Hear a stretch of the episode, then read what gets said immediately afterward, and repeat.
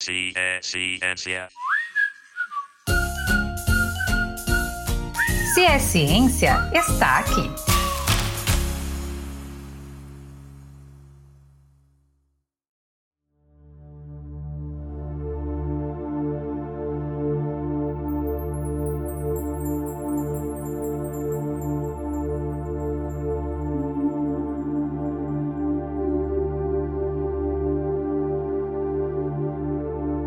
Charles Chaplin dizia que o nosso cérebro é o melhor brinquedo já criado. E nele se encontram todos os segredos, inclusive o da felicidade.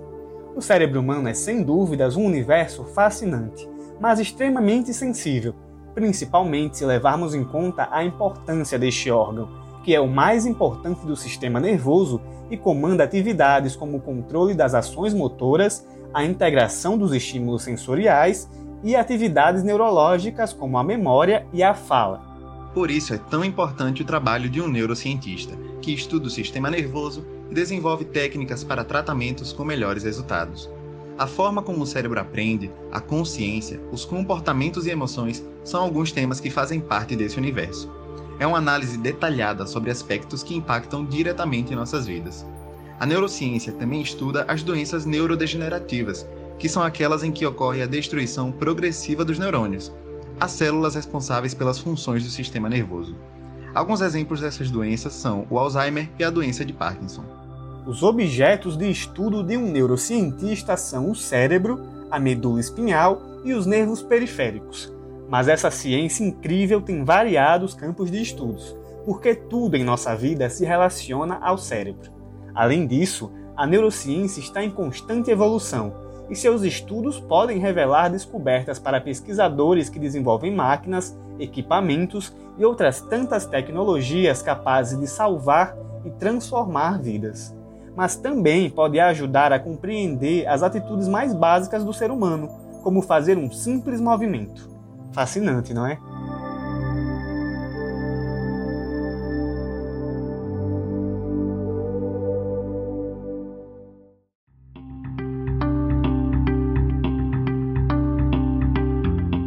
Das áreas da neurociência são as neurocirurgias, ou seja, as cirurgias no cérebro. E ainda dentro dessa área existem algumas modalidades, como a cirurgia acordado. Já imaginou uma operação inteira no cérebro do paciente, com ele acordado? Pode parecer meio estranho, mas é uma técnica muito importante porque permite monitorar melhor o paciente durante o procedimento e assim preservar as funções cerebrais. O doutor Arthur Mainá é um especialista nessa técnica e será o nosso entrevistado no episódio de hoje. Quem nos ajuda a conduzir esta conversa é o também neurocientista Dr. Bruno Fernandes, professor da Universidade Federal de Sergipe. Eu sou Johnny Oliveira. Eu sou Felipe Rocha e está começando mais um Se é Ciência.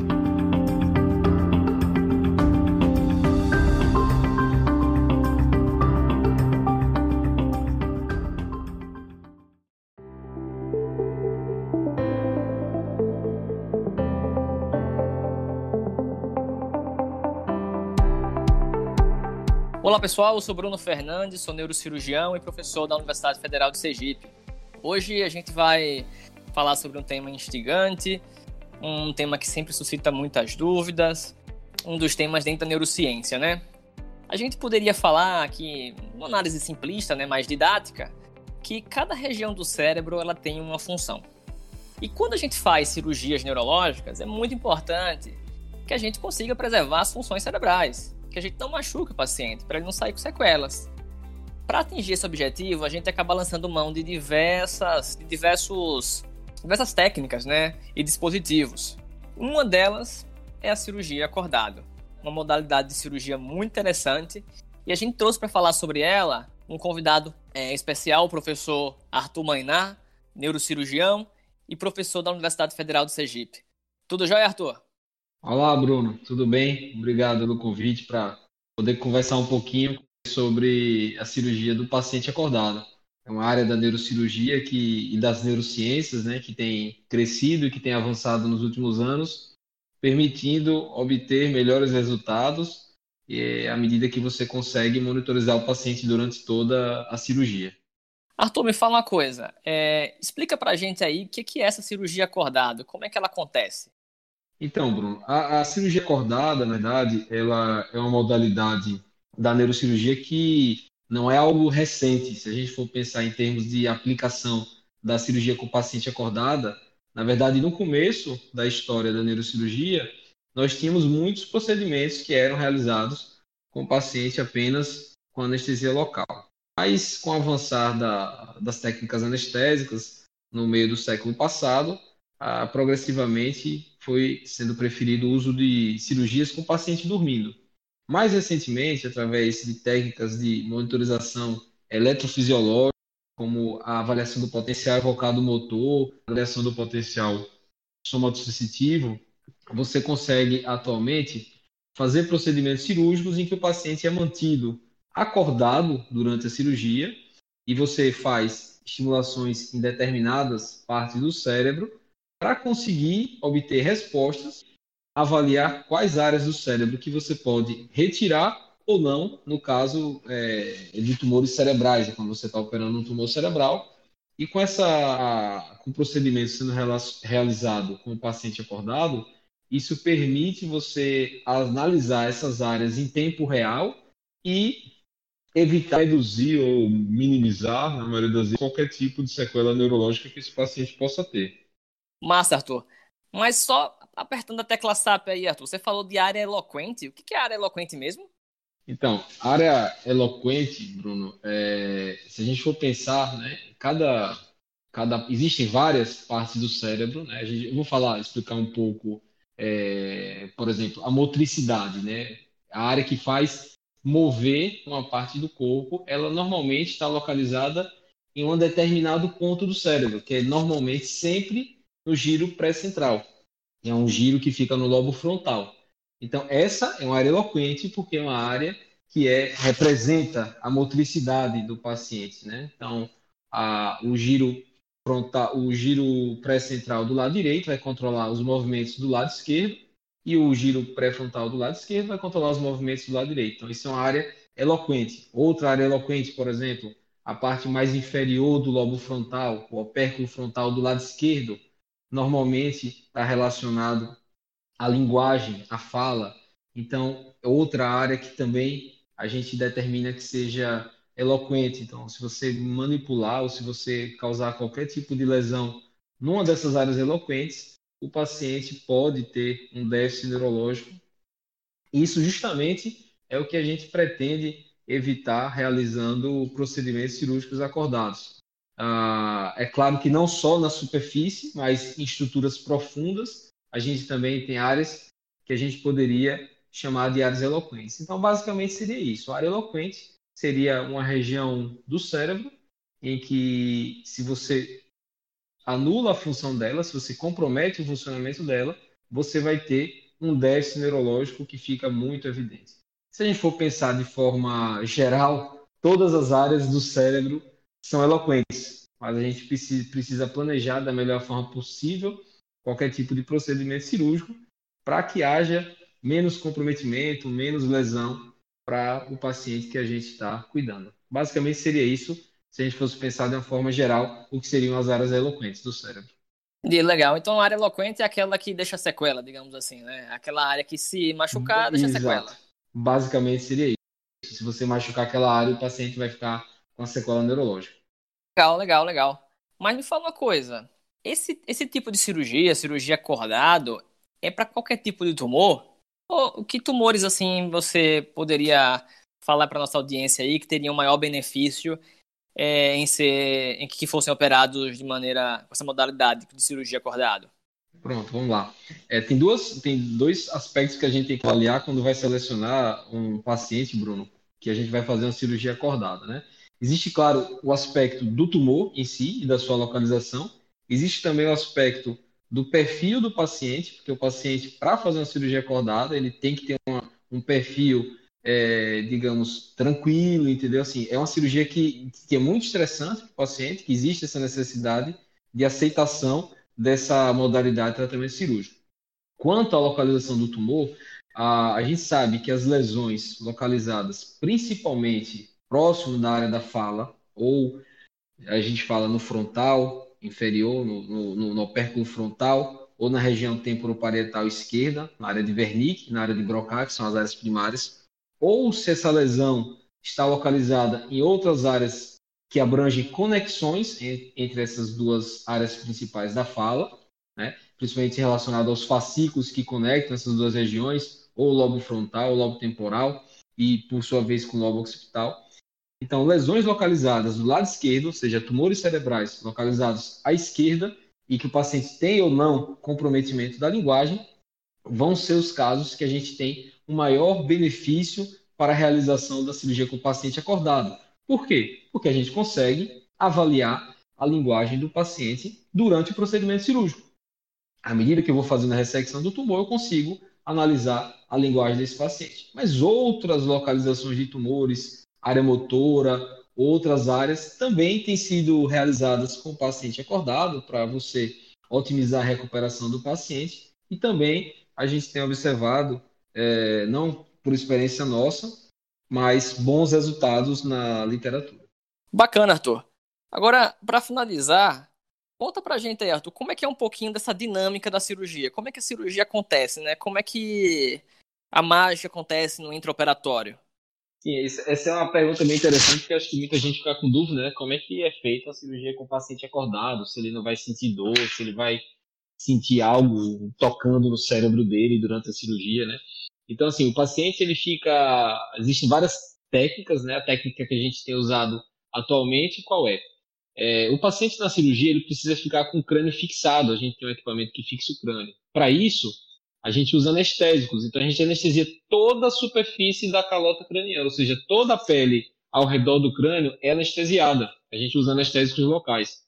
E aí, durante o procedimento inicial, enquanto a gente está fazendo a incisão da pele, a, a craniotomia, né, que é a abertura do crânio, a gente mantém o paciente dormindo durante todo esse momento. Ele fica dormindo e normalmente com uma, algo semelhante a um tubo, né? A gente está vendo muito isso no COVID, é uma, um equipamento chamado máscara laríngea, que permite o paciente ficar anestesiado e, a partir do momento que eu acessei a dura mata do paciente, que vou precisar que ele fique acordado, o anestesista ele desliga os anestésicos, né? A gente normalmente usa dois tipos de drogas, ele desliga o anestésico, espera o paciente acordar e retira a máscara laríngea. A gente espera alguns minutinhos até o paciente estar bem consciente. E normalmente, como esses anestésicos têm uma meia-vida curta e rápida, a gente consegue logo em seguida, 10, 5 minutos depois de desligados, a gente já consegue poder conversar com o paciente e fazer as avaliações que são necessárias para a gente poder mapear. Isso que a gente faz na cirurgia com o paciente acordado. A gente mapeia a área da fala do paciente para poder evitar que tenham complicações relacionadas à linguagem. Muito obrigado, Arthur. Muito esclarecedora a sua explanação aí, meu amigo. Abraço. Eu que agradeço, Bruno. Muito obrigado pelo convite e estamos à disposição para falar sobre neurocirurgia, neurociências em geral. Um grande abraço para todos.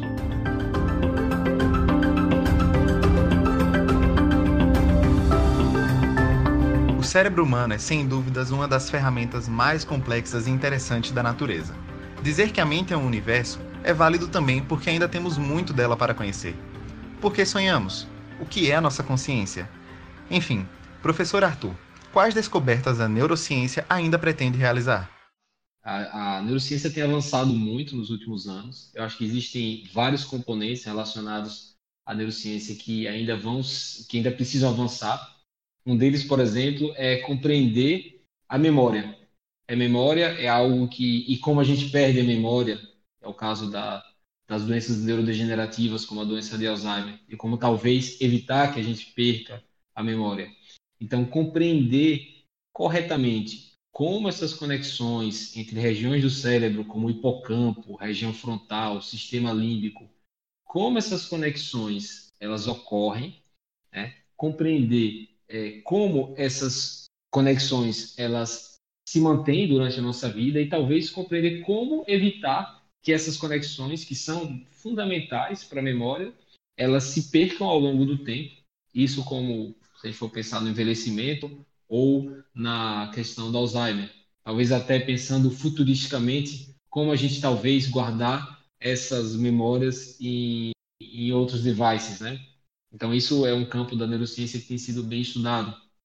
Acho que na nossa área, na minha área especificamente de neurooncologia, né, de tratar tumores cerebrais, existem muitas fronteiras que precisam ser vencidas na neurociência, como, por exemplo, tratar de forma adequada um paciente com tumor cerebral.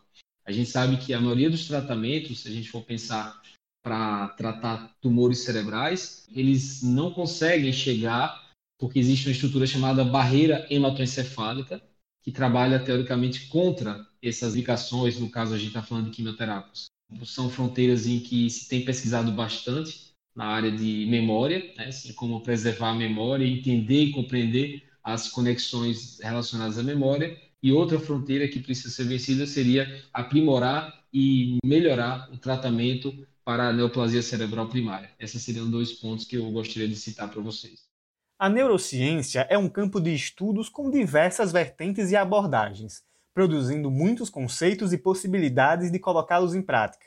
Professor Bruno, quais são as áreas do conhecimento que permeiam a neurociência e como pode atuar um neurocientista? Se a gente partir aí do pressuposto que neurocientista é todo aquele que faz ciência dentro da neurociência, né? a gente vai vai estar trabalhando aí com uma gama muito grande de profissionais, né? Porque a neurociência ela tem vários subdomínios, várias subáreas aí, por exemplo, neuropsicólogos, né? A parte da neurooncologia, né? Vamos ter o pessoal que trabalha desenvolvendo dispositivos que serão implantados, né? Dispositivos que vão modular o funcionamento do sistema nervoso central, por exemplo, nas cirurgias para Parkinson. Especificamente, por exemplo, eu como neurocirurgião, Posso ser um neurocientista também, ok? Especificamente eu trabalho desenvolvendo dispositivos para melhorar a localização ou técnicas de que permitem uma melhor localização de lesões no sistema nervoso central. É uma das formas, é a forma que eu acabo contribuindo, mas que você pode trabalhar nela seguindo a partir de diversas sub-áreas, biologia, engenharia, neurocirurgia, neurologia, neuroradiologia e por aí vai.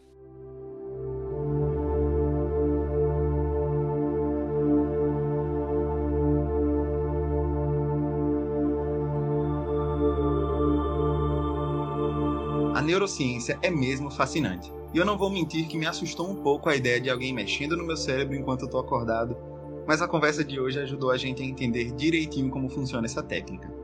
A série Explicando a Mente da Netflix é a nossa dica dessa semana.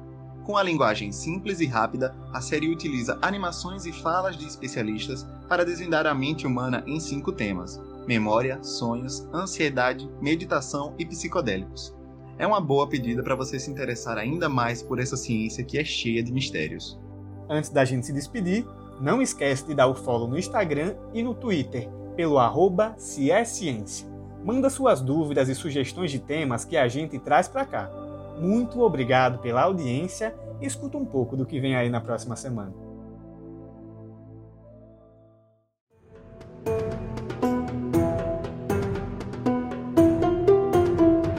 Parou para pensar no quanto a gente pode descobrir sobre a humanidade apenas com a arqueologia? São, são vários os, uh, os achados que a gente tem sobretudo nos períodos mais recentes, períodos históricos, como a gente coloca na arqueologia, e que mostra justamente é, a cultura, a diversidade cultural é, que vem é, de muito tempo na, naquela, naquela localidade. Fazer Arqueológico a gente discute muito esse papel dos arqueólogos, não só como investigador, narrador de histórias, mas a sua capacidade de tornar a arqueologia, enquanto ciência, uma prática e prática profissional mais acessível a todo mundo.